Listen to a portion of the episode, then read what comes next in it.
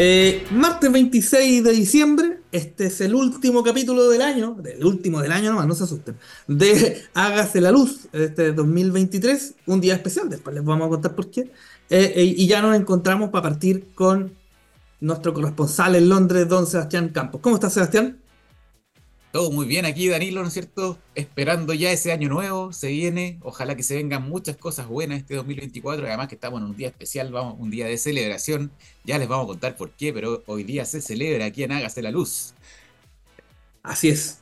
Oye, antes de, llegar a eso, quería comentarte, así como quizás algunos, no, sé si números, cierres, pero eh, cerramos este capítulo 118 eh, de la historia de Hágase la Luz, el 45 de este año harto, eh, donde nos paseamos y tuvimos eh, grandes invitados, grandes invitadas de todos los sectores eh, energéticos en general, no solamente eléctricos, autoridades, dirigentes gremiales, personalidades del mundo de, las comunicaciones, etc. y yo en particular, aquí hago como un, creo que hago como, no sé, no sé cómo decirlo, este sentimiento de, de de que tuvimos una parrilla, se podría decir, de invitados e invitadas muy interesantes, pero todo siempre con el fin último de comunicarle a todos los que nos escuchan semana a semana un poco qué es lo que está pasando de la manera más, eh, digámoslo, simple posible, porque nosotros, nuestro objetivo acá es simplificar la conversación, llevar un poco a vuestras casas eh, cuáles son las principales temáticas energéticas que hoy día estamos viviendo no solamente en nuestro sector en Chile, sino también internacional, y que vayamos ciudadanizando este, este, este, este, este tema, porque consumimos energía todo el día, de repente no sabemos qué es lo que pasa o cuáles son las discusiones que se están llevando en esta materia, y que son discusiones muy relevantes que no estuvieron de cabeza el año 2023 y nos tendrán de cabeza nuevamente el año 2024, porque hay muchas cosas relevantes que se tienen que eh, ir cerrando de cara a los desafíos que tenemos. Les damos las gracias por la gran audiencia que hemos tenido durante, durante este año y de haber eh, sido responsables de cautivar un público eh, fiel que nos va acompañando en los distintos devenires que nosotros hemos ido aquí diseñando en Hágase la Luz. Don Sebastián, le doy el, el pase. No, también agradecer, agradecer ahí a los que nos escuchan, ¿no es cierto?, el martes después de almuerzo, o a lo mejor almorzando, o a lo mejor camino para la pega, o de vuelta, ¿cierto? Ahí los que nos escuchan por Spotify, por todas las redes que, en que nos pueden, no sé, que estamos transmitiendo aquí a Gas la Luz. Eh, y nada, pues nada, también agradecer a todos nuestros invitados, a todos los que han aceptado nuestra invitación, a los que vienen también, así que atrévanse a venir aquí a Gas la Luz, aquellos que no han venido y que hemos invitado y no han llegado. así que hay varios que están ahí en la lista, así que no nos olvidamos.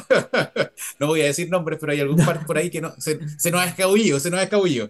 Así que vengan para acá, así que los vamos a tratar bien, ¿no es cierto? no, no somos, somos, somos bien simpáticos, así que no, no, tenga, no tenga problema. Aquí, que aquí pregunta incómoda no le vamos a hacer. O si se la hacemos, se la vamos a hacer de, buena forma. Así con cariño, sí. Con cariño, siempre, siempre con cariño. Esto es para conversar, esto es para vender, esto es para comunicarse. Esto es súper importante en este proceso de transición. Tenemos que comunicar, tenemos que convencer a la ciudadanía, tenemos que subirlo arriba del bote, porque aquí, si no estamos todos metidos en este bote, nos vamos a hundir. O sea, ya estamos medio hundidos, estamos llegando, veamos el iceberg, ahí yo voy arriba del Titanic y veo el iceberg cada vez más cerca y no sé qué capitán nos va a llevar y nos va a hacer derivar hacia otro lado, ¿no es cierto? Ojalá que vaya a pasar, no sé si le van a tirar, capaz que le terminemos tirando una bomba nuclear al iceberg, va a ser la solución que vamos a encontrar porque estamos más perdidos. Pero bueno, estamos tratando de buscar la solución, así que en eso, en eso estamos, así que muchas gracias y bueno, de todos nuestros invitados 2024 hay muchos temas interesantes por los que tenemos que hablar, ¿no es cierto? Así que, bueno, desafíos, ¿qué, qué tenemos para conversar? Tenemos que hablar, ¿no es cierto?, del hidrógeno verde, de, la transición, ¿va a ser o no va a ser el combustible del futuro? Hace poco vimos la comisión, ¿no es cierto?, de, que, que sacó ahí con su plan, que se lo presentó al gobierno de este grupo de expertos, donde estaba la presidenta Bachelet, estaba también Jovet, eh, un grupo experto ahí bien, bien, bien cototo, ¿cierto? Eh, bueno, por supuesto, eh, es, bueno eso, es bueno eso, pero ahora hay que llevarlo a ver, si efectivamente, bueno, somos Chile, ¿cierto? No, no, no, nos olvidemos que estamos al final del mundo. y por lo tanto es difícil, ¿no es cierto? hay, que, hay que ser potente y hay que colaborar, hay que colaborar, no estamos solos para hacerlo, hay que colaborar con muchos países, en vías de desarrollo, país desarrollado, etcétera, etcétera, etcétera. Y por lo tanto hay que tomar esos desafíos con mucha altura de miras y mucha cooperación, eh, tanto local como internacional, porque estamos viviendo el desafío, probablemente uno de los desafíos más importantes en la historia de la humanidad, que es cambiar del petróleo hacia otros combustibles del futuro. Sí, Oye, yo creo que a ver, 2024, bueno, 2023 ha sido un año muy desafiante en materia energética y 2024 no se va a quedar atrás. Eh, tú ya mencionaste hidrógeno verde y otros elementos de la transición energética. Eh, tenemos los temas relevantes al, al valor, al, costo de la energía y todo lo que viene en materia de tarifas. Lo hemos hablado en los capítulos anteriores y lo vamos a seguir hablando hoy día con el invitado que tenemos. Eh, y también es cómo vamos incorporando todos los elementos necesarios para la transición y la descarbonización. Eh, La descarbonización, y ya lo hemos dicho majaderamente acá, no es sacar centrales. La descarbonización es un concepto que tiene relación con hacer también un uso eficiente eh, de la energía y hacer un traslado de ciertos tipos de combustibles, ciertos tipos de insumos que ocupamos en nuestras casas hacia la energía eléctrica que además de ser más limpia en el uso, tiene que seguir siendo limpia o más limpia en su producción. Entonces ahí hacemos el círculo virtuoso, pero solamente si nos preocupamos de una de las partes de esa cadena de, de limpieza, se podría decir, la verdad es que estamos quedando... La idea es que eh, también hagamos un foco importante eh, en la materia, en la manera como utilizamos, en eficiencia energética, en traslado a la energía eléctrica, etcétera, etcétera, pero también en cómo implementamos y cómo diseñamos el pasillo, el corredor, por lo cual, por la cual va a, eh, vamos a llevar más energía eléctrica a los eh, usuarios que se supone que vamos a consumir más por este traslado de energía. Podríamos cambiar el auto por un auto eléctrico. Sabemos que eso es caro, pero un proceso que en algún momento va a llegar.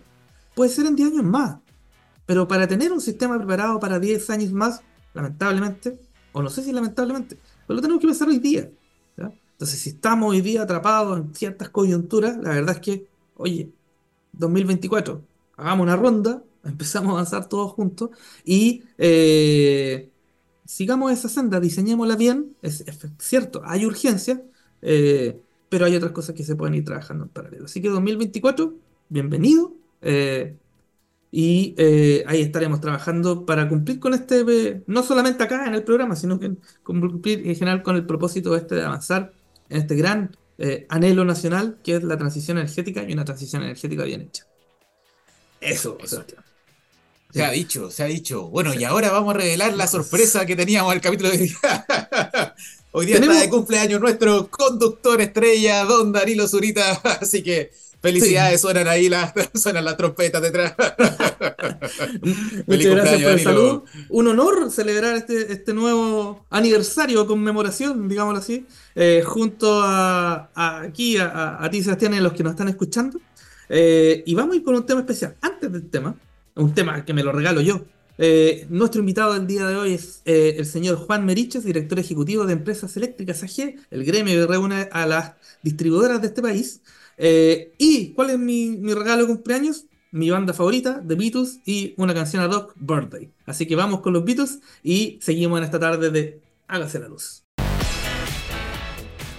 Y ya estamos de regreso después de esta tremenda canción de los Beatles aquí celebrando a Danilo, ¿cierto? Así que un año más, que más da? Dicen por ahí. Y ya estamos con el invitado del día de hoy, con don Juan Meriches. ¿Cómo estás, Juan? Muy bienvenido aquí a Hágase la Luz. ¿Qué tal, Sebastián, Danilo? Un gusto nuevamente estar con ustedes en, en Hágase la Luz.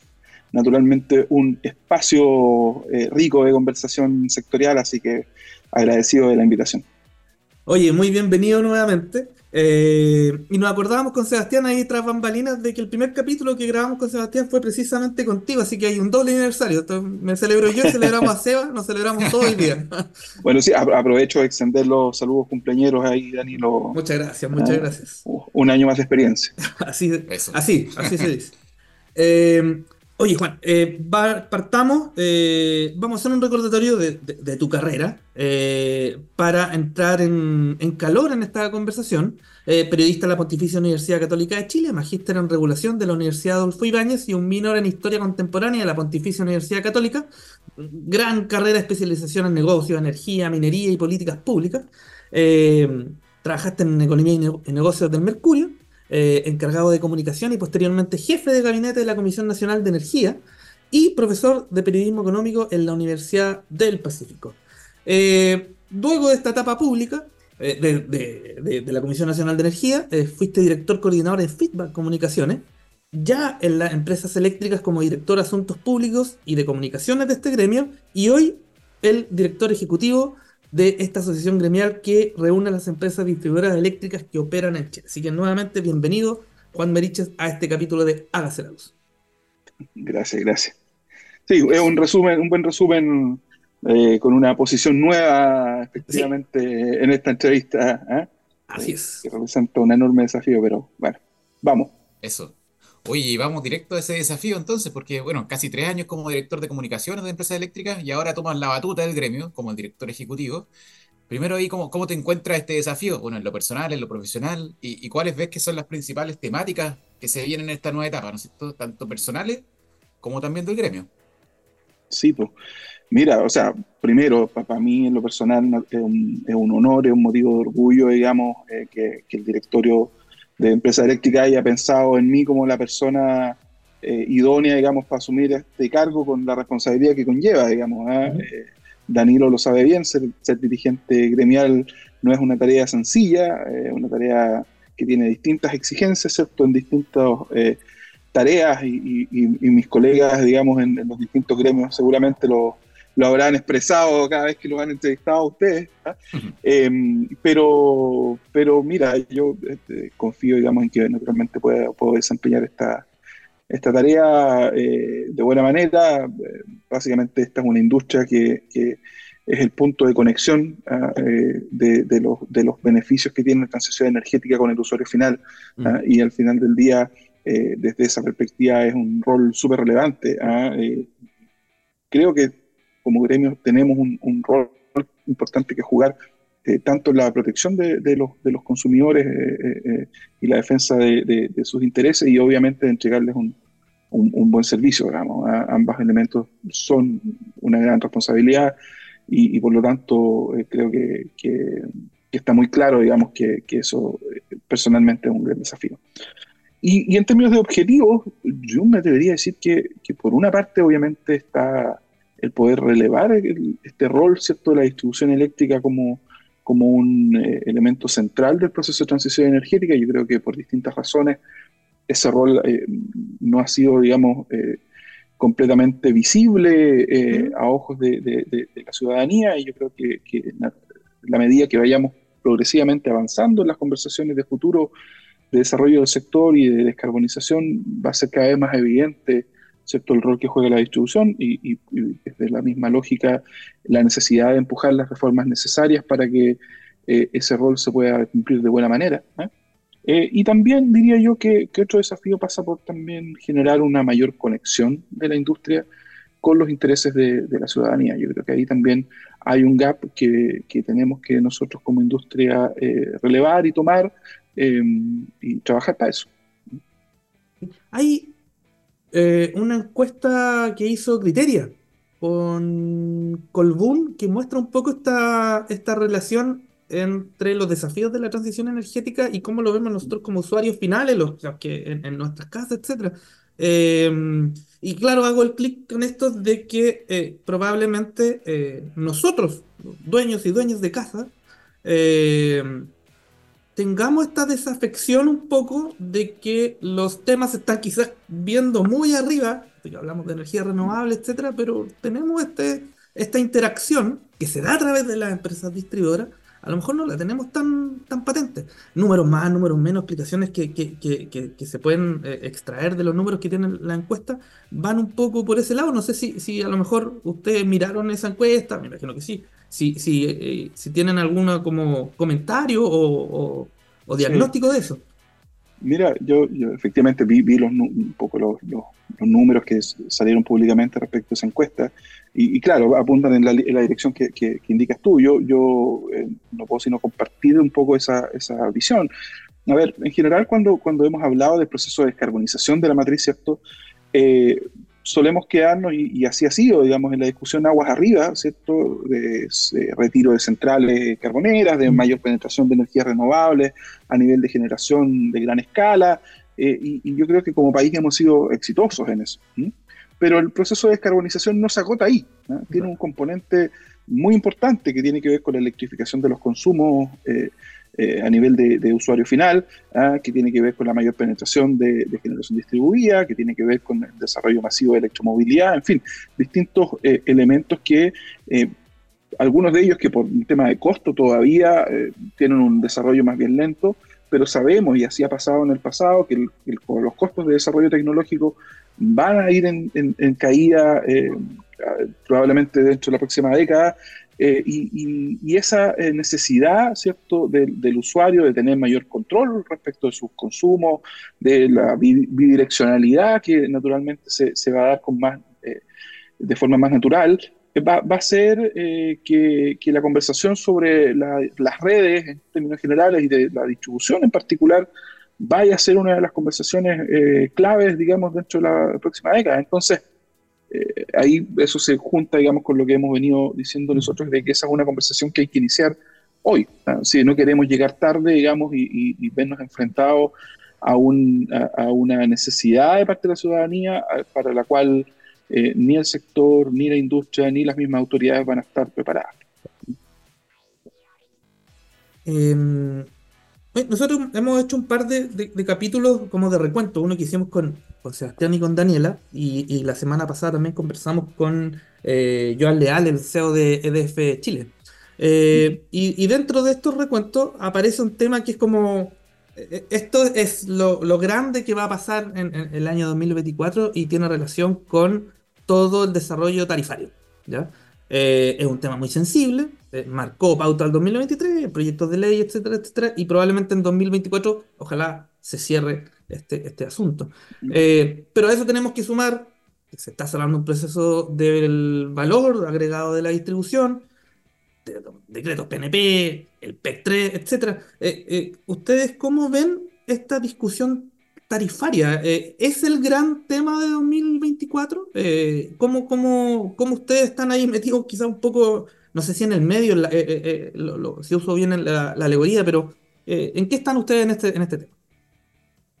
Sí, a ver, yo creo que describiste un poco bien lo que han significado estos últimos años en que el tema tarifario ha estado permanentemente ¿cierto? dentro de la agenda por distintas razones. ¿ah? Nosotros, para nosotros como industria de la distribución en particular, obviamente estos últimos años han sido años complejos. Eh, pero vemos el futuro con, optimismo. Eh, o sea, aún tenemos un proceso tarifario que está en desarrollo, pero que empieza a ver la, luz al final, del, al final del túnel, digamos. ¿eh? Em, pero que no es un misterio decir que, tenemos un proceso tarifario que tiene tres años de atraso. Además tenemos tarifas congeladas desde el 2019 sin que hayan podido ser indexadas y eso obviamente tiene sumado a los aumentos de costos, a, la morosidad que, no sé, digamos, eso obviamente ha afectado el, flujo de, caja, digamos, de, las empresas eh, distribuidoras que, obviamente no son sostenibles en el tiempo. Y desde esa perspectiva valoramos la decisión del gobierno de poder avanzar en un proceso de normalización tarifaria eh, que, donde en el fondo el, descongelamiento resulta deseable a la brevedad posible, más allá de lo que vaya a significar también el tema de, del VAD una vez que, esas nuevas tarifas entren en, vigencia. ¿ah? Ahora, nosotros también, como tú sabes, hemos sido permanentes impulsores de la necesidad de tener un subsidio permanente eh, y, estable, ¿cierto?, eh, de, del suministro eléctrico. Eh, hoy día existen, como te decía, más de 600.000 familias con, con, morosidad en su cuenta eléctrica y esa es una realidad que ya supera, digamos, la, la pandemia. Entonces, bueno, eh, obviamente nosotros nos hemos puesto a disposición de, la autoridad para habilitar el subsidio de la manera más, más, más pronta posible. Una vez que, eso esté tramitado y aprobado, tú sabes, el proyecto de ley todavía no, no, ingresa, eh, pero esperamos que ojalá pueda tener una, una tramitación eh, expedita para poder avanzar en, ese tema. ¿ah? pero efectivamente el tema tarifario va a ser un tema que, nos va a estar acompañando durante el año es importante que la ciudadanía tenga la mejor información disponible respecto de, qué significa esto, por qué ocurre esto. ¿ah? Y, desde esa perspectiva, nosotros como, como la puerta de acceso, digamos, de los clientes a la, relación con el sector, eh, naturalmente también jugamos un rol en ese, en ese aspecto. Importante ese rol ahí, Juan, un poco de, ser, ¿no es cierto?, el, comunicador al final, el que tiene la, llegada, ¿no es cierto?, a la, puerta a puerta, porque claro, generalmente uno habla de la empresa eléctrica cuando se te corta la luz, ¿cierto?, cuando pasa algo, cuando hay una contingencia, y, en este proceso que, es bien integral de alguna forma en que todos tenemos que colaborar, ¿cierto?, y tenemos que entender que estamos en un proceso de transición. Eh, ¿cómo, sientes tú que está el rol hoy día? como esa llegada con los clientes eh, está, está quebrada? Está, está en buenas manos? ¿Cómo, cómo, cómo, ves tú esa relación actual? Mira, tú, tú, sabes que en el fondo está eh, esta, eh, en general, la relación de las empresas con los clientes es una relación eh, que, es frágil, porque construir confianza naturalmente toma tiempo, no, son, no es un efecto inmediato, pero a veces basta un, una sola experiencia mala en tu cadena, digamos, de, contacto con, con, la empresa, esto a todo ámbito, ¿ah? en que esa relación queda dañada, ¿sí? y por lo tanto es, es un trabajo constante, no, no, es un, no hay una bala de plata eh, en ese tema. ¿ah? y, y, nosotros como, como empresa de distribución estamos haciendo eh, eh, esfuerzos, digamos, genuinos por, tener una, mejor vinculación con, los clientes. Insisto, no es tarea fácil porque en general las dos principales variables que son por las cuales el, el cliente te mide, que es, oye, la cuenta de la luz es súper cara, ¿ah? y dos, eh, oye, se me corta la luz y, se, me cuesta, o se me corta con mucha frecuencia o se demora mucho en reponerse el servicio. En general son las dos variables por las que el cliente te mide, ¿cierto? Y en el primer punto, eh, en el tema tarifario, eh, la verdad es que el, componente de distribución en estricto rigor es, 18, 20% de la cuenta, digamos. entonces, bueno, muchas veces eh, toca dar explicaciones, digamos, que no necesariamente tienen que ver con el quehacer de la empresa distribuidora, ¿sí? Pero, mm, pero es parte de las reglas del juego, digamos, así lo entendemos.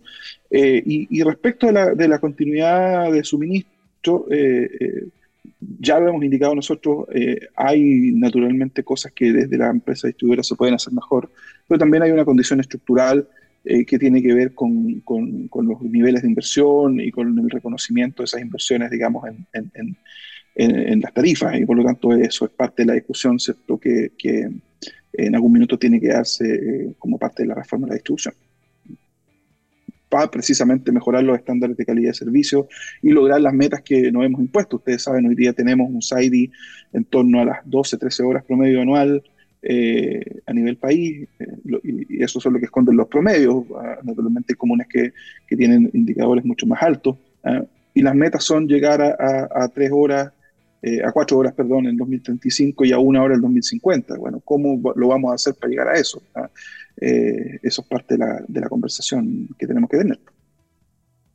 Buena tarea, buena conversación que hay que tener, porque además que la demanda va a mm. subir, ¿no es cierto?, por la electrificación de los consumos. Así es.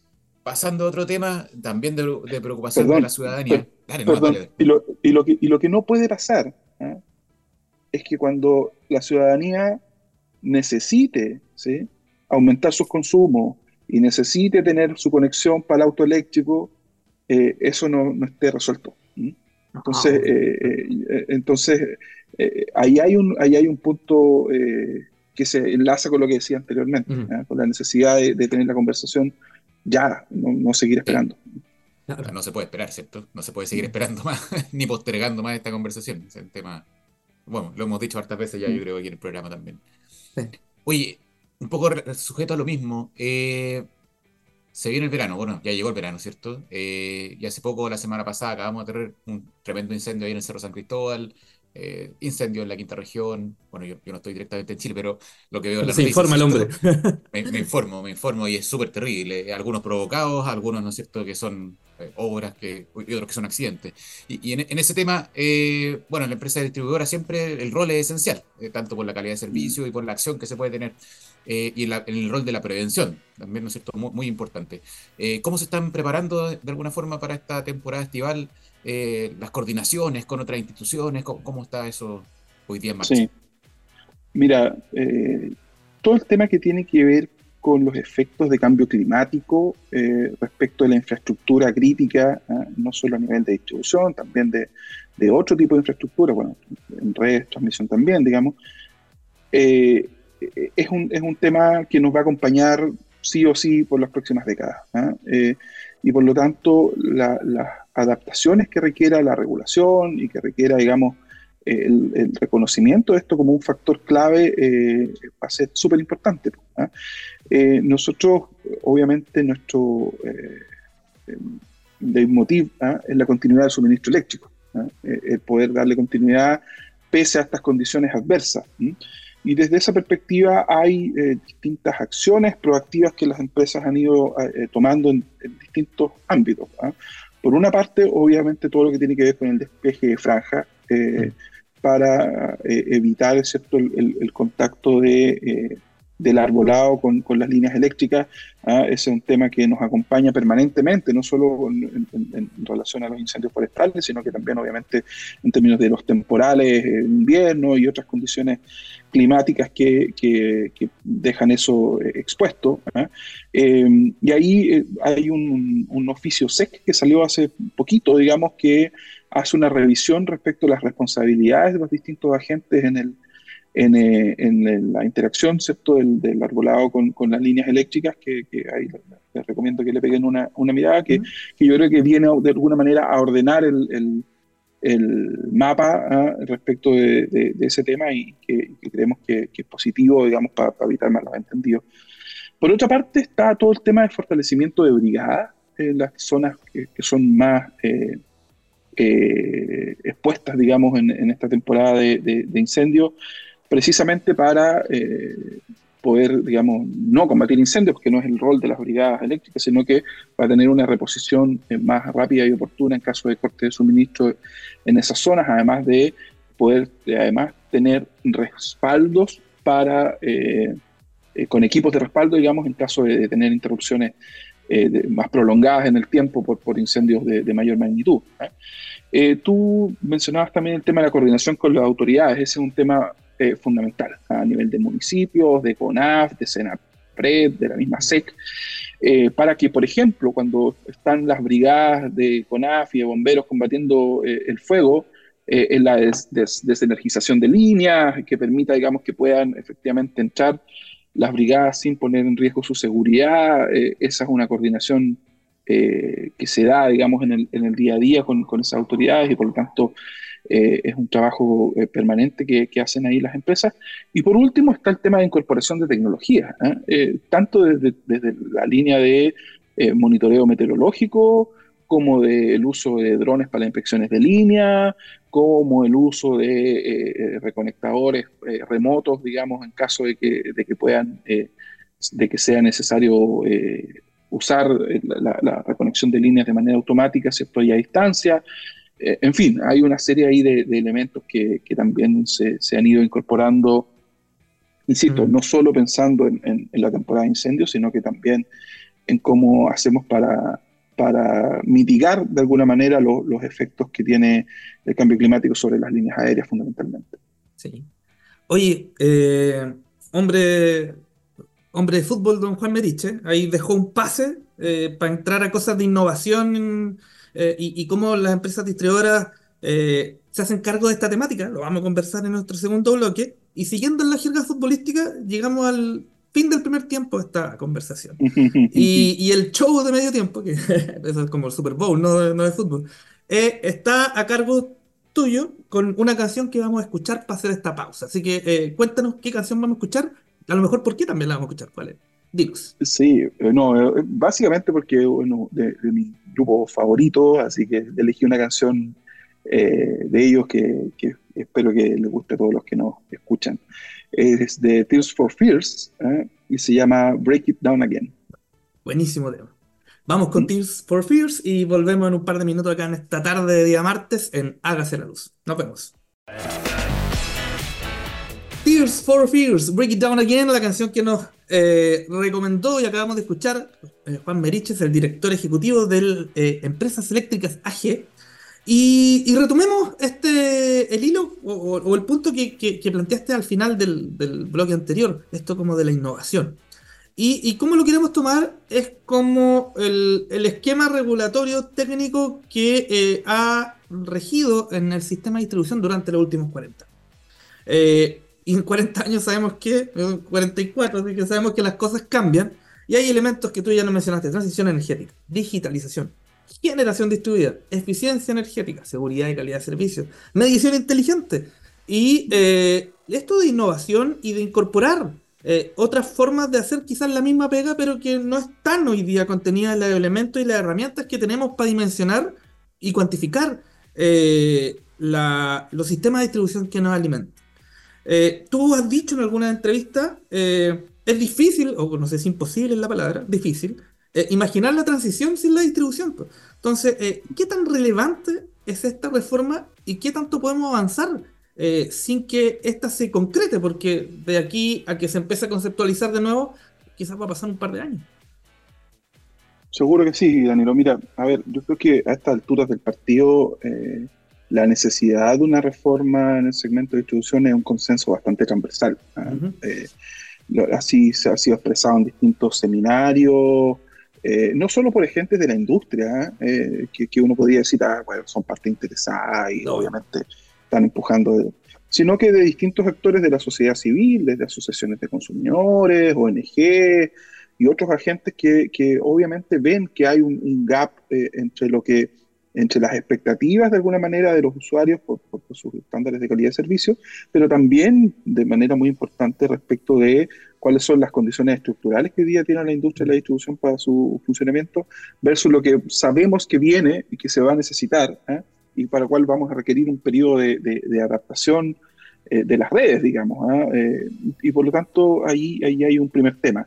Eh, cuando decimos, bueno, incrementar las, las, exigencias de calidad de servicio, aumentar la presión sobre la red, no se condice con la, con la regulación actual. ¿ah? Y, y, por lo tanto, la mejor prueba de eso es que hoy no hay grandes holguras en la red de distribución. O sea, las dificultades de conexión que tienen, por ejemplo, clientes que tienen que, conectarse a zonas que están saturadas y que requieren nuevas obras, es como, oiga, sí, yo lo conecto, pero tendrá que esperarme lo que me demora en construirle una línea adicional o fortalecer transformadores, en fin, digamos. Entonces, hay un, hay una, hay un tema de, cierta saturación que eh, hoy día no, no, no, la regulación no te permite, digamos, eh, unas holguras exantes. Y eso es un tema a considerar en cualquier discusión que, podamos tener.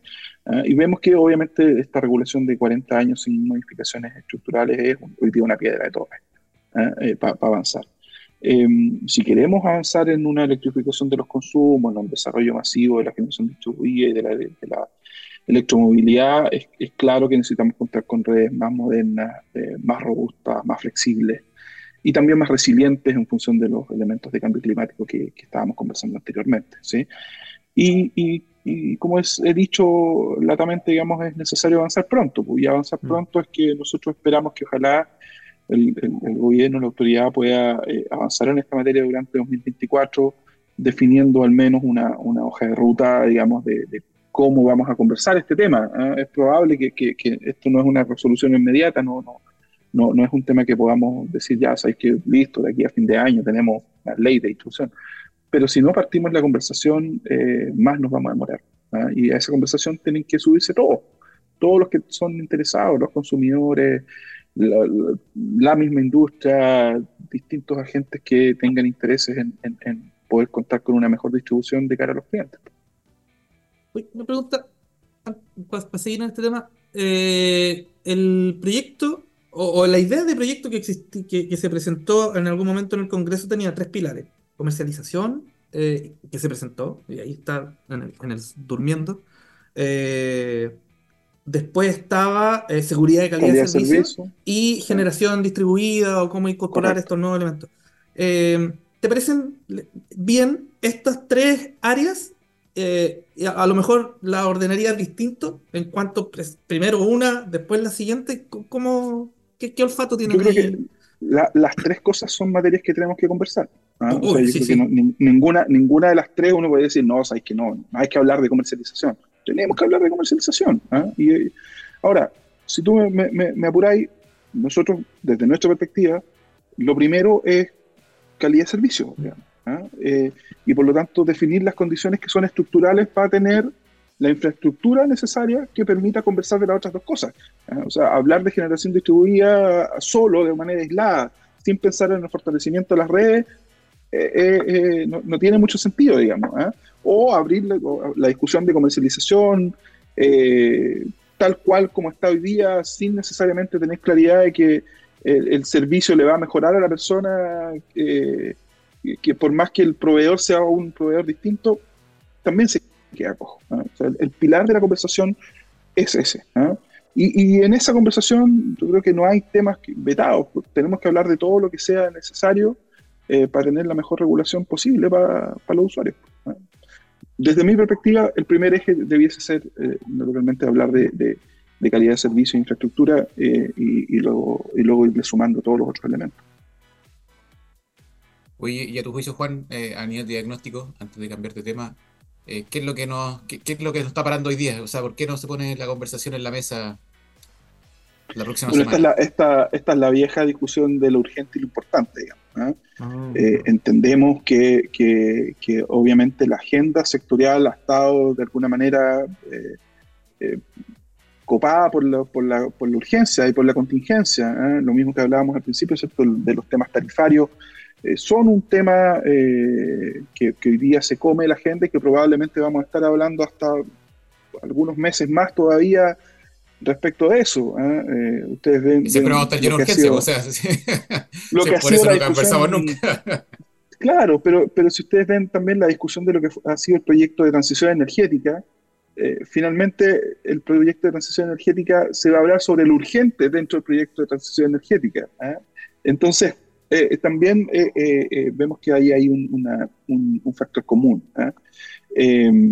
pero entendemos que superados esos elementos, eh, y si bien siempre hay urgencias, eh, esto progresivamente se está transformando en un tema urgente. ¿eh?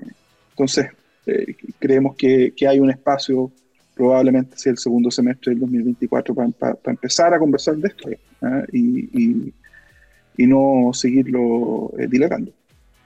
Exactamente como tú dices, se nos va a transformar en urgente cuando llegue la, electrificación del consumo y todo.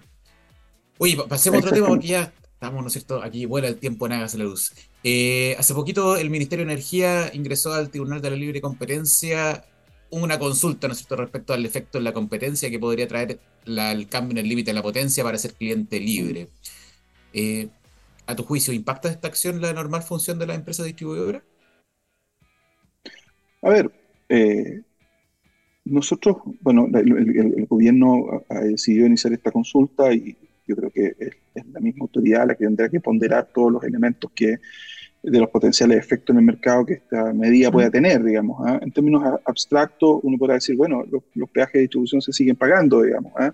y por lo tanto indiferente eh, eh, de, dónde vienen. Eh, sin embargo, obviamente hay temas que hay que, observar y revisar, ah, insisto que es la autoridad la que tendrá que ver, sobre qué efectos tiene, por ejemplo, esto sobre, sobre los procesos de licitación o sobre, la, o sobre las condiciones de protección de, de, los clientes que, que migran en estos, en estos segmentos de, de, potencia conectada, digamos, pero eh, pero creemos que, este es un tema que va a haber que analizarlo, eh, todas las eh, aristas que, tiene, digamos. ¿ah? En particular, nosotros no, no, no tenemos una posición adversa al respecto, digamos, pero, pero obviamente es un tema que, que todavía hay que, hay que verlo bien, cuáles pueden ser sus potenciales efectos. Es fácil la convivencia porque las empresas distribuidoras a su vez son comercializadoras también. Son el, este, este engranaje entre el, cliente, la red, pero también este front office que tú hablabas de cara al cliente final. Eh, pero cuando se abre esta puerta a, la, comercialización, claro, aparece quizá un, ente que, que, no es el, que efectivamente te lleva la energía, sino el que hace un poco este, eh, el intercambio de boletas por decirlo muy, muy simplemente. Es difícil esa interacción entre eh, eh, que, haya un tercero sentado en, la mesa, no sé, de, coordinación, etcétera. No, es una pregunta bien abierta, ¿no? Mira, yo creo que hay que ver la experiencia internacional. Pues, ¿ah? La comercialización no es un tema nuevo en la industria, existe en muchos países, ¿cierto? La figura eh, pensando en clientes de, cierto, de, este tipo de tamaño. Obviamente en Chile existe comercialización eh, aguas arriba, digamos, hace, hace, un buen rato y funciona y no pasa nada, digamos. Pero evidentemente el tratamiento para un cliente de menor consumo y su poder de negociación es, distinto. ¿eh? Entonces, eh, entonces em, yo creo que, que, es un tema que, que, tenemos que analizar con, con más detalle o, hubo cierto, cierto esfuerzo en, el, en lo que fue el proyecto de ley de, de portabilidad, que yo creo que precisamente dio cuenta de que no es una conversación sencilla, ¿ah? mm. de todos los resguardos y todos los eh, eh, temas que hay que eh, ponderar, ¿cierto?, para poder avanzar en algo más, más, más masivo, ¿ah? em, pero al menos desde, desde nuestra perspectiva es un tema que, que, que, tenemos que analizar, hay que ver cuál es la mejor oportunidad para eso. ¿Ah? como, como yo te decía, objetos de la reforma, nosotros creemos que hay otros elementos que hoy día son más relevante en términos estructurales pensando en los desafíos que tenemos, pero también entendemos que, el tema de la comercialización es un tema que, tendrá su minuto para, ser abordado. Em, estimado, estamos en diciembre, mes de recuento, y, ya hemos jugado esto en los capítulos anteriores y, ha sido un ejercicio bien interesante, entonces incluso deberíamos tener sea como una cortina para esta sección de lo bueno, lo malo y lo feo del 2023. Eh, no sé si, si, si, tú tienes ahí eh, algunos hitos o cosas que pasaron que tú las puedas clasificar, Juan, en eh, lo bueno que nos ocurrió en 2023, lo malo y, lo feo. Así que te dejo ahí esa, esta pregunta. Mira, mientras hablaba pensaba, digamos, cómo enfocar la respuesta. ¿ah? Eh, para mí lo más, lo más eh, eh, natural es poder responderlo de lo que desde el punto de vista de la industria de la distribución. ¿ah? Y yo te diría que lo bueno es que hacia fines de este año empezamos a ver la luz al final del túnel del proceso VAR.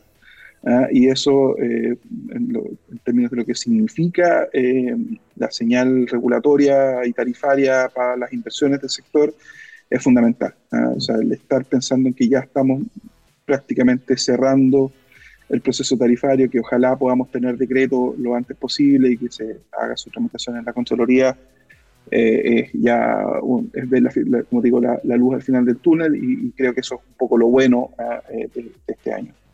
Lo malo, eh, yo creo que efectivamente no haber avanzado en, el tema de la reforma de la distribución. Ah, eh, esperamos que eso, que, cuando hagamos el recuento al finales de 2024 te pueda decir que eso es lo bueno. ¿ah? Eh, pero, pero dejémoslo anotado por ahí. ¿ah? y lo feo, yo me atrevería a decir que el tema robo de cables para nosotros es un tema feísimo. Y ese, y ese es un temazo. O sea, estamos cerrando el año con, con más de 600 eh, kilómetros de línea sustraídos, eh, que si sumamos, digamos, las estadísticas de los últimos dos años anteriores, tenemos que son más de 1.400 eh, kilómetros de línea en, en los últimos tres años sustraídos. Y eso es la distancia que hay entre Santiago y el final de la isla de Chiloé. Entonces, eh, eso es como para dimensionar y visualizar de lo que estamos hablando. ¿eh? Entonces, es un temazo. ¿eh? Nosotros, bueno, hemos estado en conversaciones con distintas autoridades, con parlamentarios, con el Ministerio del Interior, con el Ministerio de Energía, tuvimos ahí una mesa de trabajo con el subsecretario, pero, pero creemos que efectivamente ahí se requiere también de de la voluntad política para poder avanzar en, en un, en un eh, cambio en el estatuto jurídico del robo de cables, probablemente hacerlo más homologable a lo que es el, el robo de madera, ¿cierto? Ah, eh, porque lo que se requiere es la persecución del delito en toda la, en toda la cadena, ¿ah? y eso es desde, desde las atribuciones de las policías, desde las facultades que tiene la Fiscalía, el Ministerio Público, ¿cierto?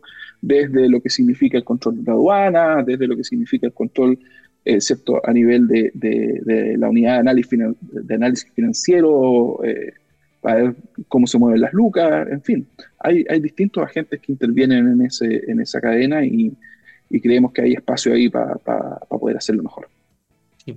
Ese cobre no se va para Paila. No, no, termina precisamente en Paila. Entonces, bueno, hay, hay, hay pega que hacer. Sí. Oye, una anécdota que, el otro día me contó un, colega de, la universidad en, Valparaíso, que claro, mm. este para llegar un poco a, qué, es lo que significa el robo y a lo que hemos llegado, es que el, o la búsqueda de cobre, le van al medidor del agua.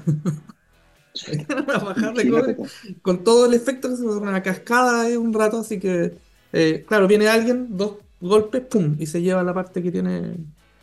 Sí, o, sea, imagínate, nosotros lo, lo, decimos a propósito de, de, los cables de baja tensión, que son los que en, general son, son objeto de robo, pero eh, conversando con, con colegas del mundo solar, eh, también les roban paneles, les roban conectores de cobre en las centrales, o sea, hay un tema ahí también eh, mm. que, que, excede el tema de cable, en el mundo de las telecomunicaciones también, digamos, un temazo, entonces, en fin, es un motivo de preocupación.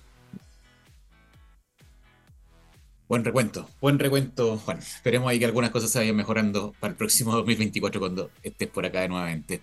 Oye, y por último, este es el último hacer la luz de este año 2023, así que un honor. Este es tu minuto de confianza para transmitir un último mensaje. Ojalá sea un mensaje positivo. sí, mira, em, yo, yo siempre he creído que, que lo, lo, la importancia que sobre la importancia que tiene el diálogo eh, y el poder escucharnos y el poder discutir con altura de mira. Eh, yo creo que, que nuestro sector eh, ha estado un poco convulsionado en el último tiempo, ¿cierto? Por, distintos temas que, que, han tenido un poquito a todos medios agarrados las mechas, para decirlo en, en, en español antiguo. Pero, mm, pero yo, nada, solo espero que, que podamos ser capaces de, de tener la visión que hemos tenido históricamente en este sector, de, ver los temas con una perspectiva de largo plazo y de poder avanzar de, buena manera, digamos, en poder resolver los las distintas eh, temas y diferencias que existan, eh, con un objetivo eh, final súper claro, y, que, yo siempre insisto en esto, ¿por qué hacemos lo que hacemos? ¿Para qué lo hacemos? ¿Ah? Y lo mm. hacemos pensando en mejorar la vida de los usuarios que, a, los, cuales llegamos con nuestra energía. ¿ah? sí, lo importante, eh, más allá, Lucas más, Lucas menos, que obviamente son temas importantes para cada uno de los agentes de la industria, no podemos perder de vista el que el objetivo final es entregarle el mejor servicio que podamos como industria eh, y la mejor energía que podamos a nuestros clientes. ¿ah? Y ese es mi llamado, no perder el foco. El, el cierre de 2023, buen, buen mensaje. Eso. Juan, te queremos dar las gracias eh, por, hacer este cierre de año junto, junto a nosotros. Eh, un gran saludo a las empresas socias de, de, empresas eléctricas. Sabemos la misión que tienen. Eh, que le vaya bien a su equipo, pero no tanto. no, al menos en dos partidos no. Y, nada, buen, muy buen 2024 para ti en, este, en esta nueva responsabilidad y nuevamente reiterar esta, este, estos agradecimientos en, en, este, en este capítulo final de 2023 de Hágase. No, muchas gracias a usted. Esta es mi primera entrevista desde esta posición, así que también es un honor haberlo compartido con ustedes. Muchas gracias. Oye, nosotros vamos a cerrar con una canción y que se la voy a dejar a cargo a, Don Seba, porque tiene una historia también ahí que nos, que nos quiere contar. Así que, Seba, Buena. ¿qué vamos a escuchar? Sí, vamos a escuchar un temón eh, de unos amigos de la industria también, eh, del Maximiliano Vito, de la banda ahí de Manuel Betancourt, eh, y, los muchachos que forman la banda Blue Waves. Ellos acaban de sacar un disco hace poco, grabado ahí en estudio, está muy bueno, lo recomiendo. Así que nos vamos con la canción que le da nombre al disco, The Plane Over the Seas. Así que disfrútenla y nosotros nos vemos ya el año 2024. Que tengan un muy buen, feliz año a todos nuestros queridos radio escuchas por Hágase la Luz. Chao, chao, que estén bien. Chao, Juan. Feliz año. Chao.